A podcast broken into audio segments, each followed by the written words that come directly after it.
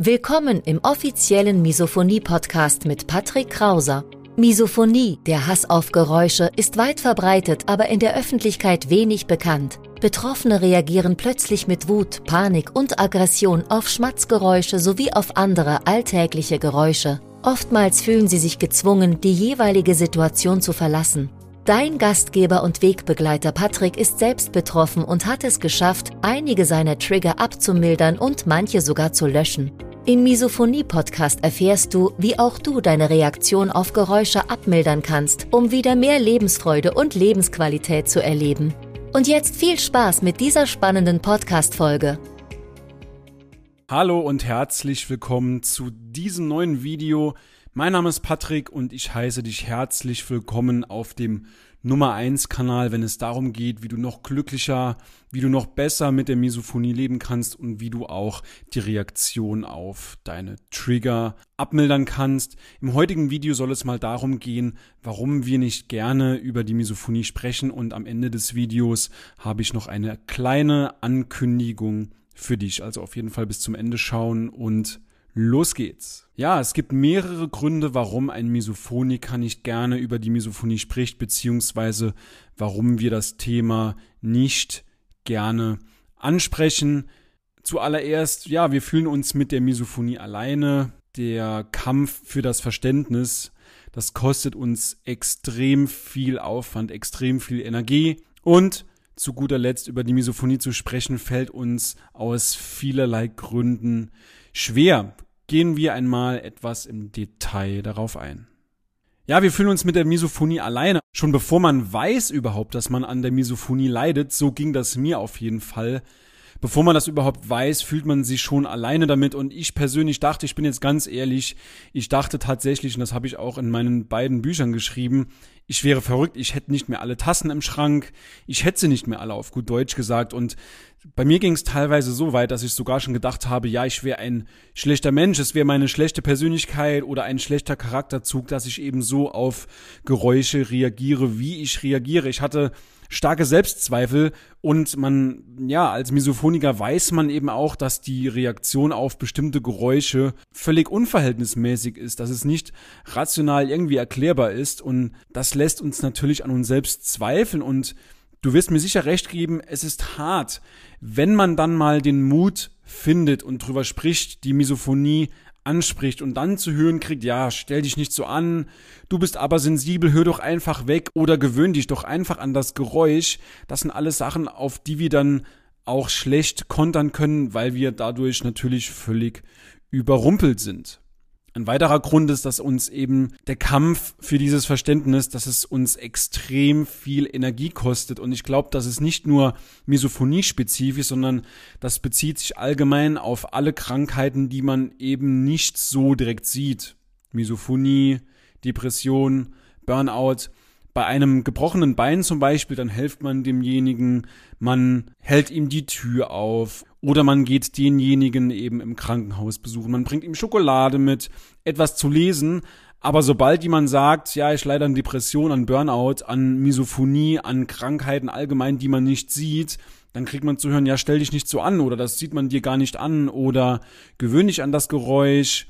Es gibt auch Menschen unter Umständen, die an Depressionen leiden, die lachen den ganzen Tag, die machen Witze, die sind gut gelaunt, aber sich dann abends in den Schlaf weinen und das ist auch irgendwo erklärbar, dass man nicht so viel Verständnis dafür bekommt, weil sich derjenige eben nicht so direkt hineinversetzen kann. Wenn man zum Beispiel jemanden sieht mit einem gebrochenen Bein, dann kann man das sofort auf sich projizieren und weiß, welche Einschränkungen das hätte. Aber wenn jemand sagt, ich leide an Depression, an Burnout, an Misophonie, also an einer Krankheit, die man nicht sieht, kann man sich nicht direkt hineinversetzen. Ja, und als Misophoniker fühlt man sich eventuell möglicherweise in Erklärungsnot und empfindet vielleicht sogar eine Drucksituation, sich rechtfertigen zu müssen, was einem denn jetzt bitte einfällt, vom Esstisch zu flüchten. Und dieser Kampf allgemein, der kostet extrem viel Energie. Und es ist auch anstrengend, sich immer und überall rechtfertigen zu müssen für eine Krankheit, die man eben nicht sieht und vor allem die noch nicht als solche anerkannt ist. Aber ich sage ganz ehrlich, die Unbekanntheit der Misophonie, die rechtfertigt noch lange nicht negative Reaktionen. Stell dich nicht so an, du bist aber sensibel oder absichtliche Trigger. Und ich bekomme immer wieder mit über Follower auf Instagram, die mir dann schreiben, ja Patrick, ich werde teilweise absichtlich getriggert oder ich werde nicht ernst genommen. Und das macht mich echt wütend, muss ich ehrlich sagen. Niemand weiß wirklich, wie es ist, an Misophonie zu leiden, wenn man nicht dran leidet. Und ich musste mir teilweise auch schon Beleidigungen anhören auf Instagram während meiner Aufklärungsarbeit. Ich wurde dann von irgendwelchen Hatern persönlich angegriffen, beleidigt und ich bin mir sicher und ich weiß, dass nicht nur mir so das geht, sondern dass es auch anderen Misophonikern auf dieser Welt so geht. Und ich sage mir dann, Hate kommt immer von unten nach oben. Das heißt, ich habe noch keinen Hater gesehen tatsächlich, der glücklicher war als ich. Aber für mich ist das mittlerweile okay. Aber es gibt sicher viele Misophoniker da draußen, die sich für den Hass auf Geräusche, für die Misophonie eben schämen und die durch solche Beleidigungen eben sehr, sehr hart getroffen sind. Zu guter Letzt, allgemeines fällt uns eben schwer darüber zu sprechen. Das hat mehrere Gründe.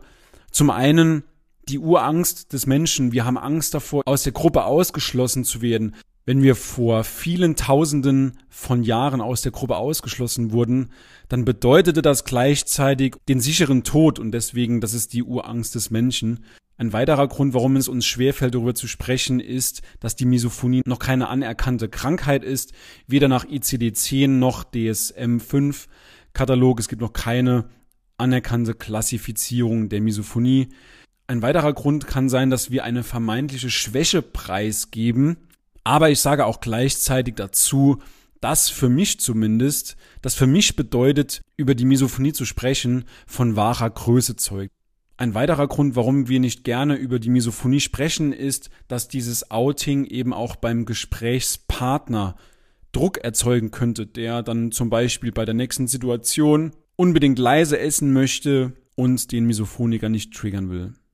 Vorletzter Grund ist, dass wir die Angst haben, dass unser Gespräch über die Misophonie so ankommen könnte beim Gesprächspartner, als wolle man Mitleid oder sogar Aufmerksamkeit erzeugen. Das ist natürlich vollkommener Quatsch.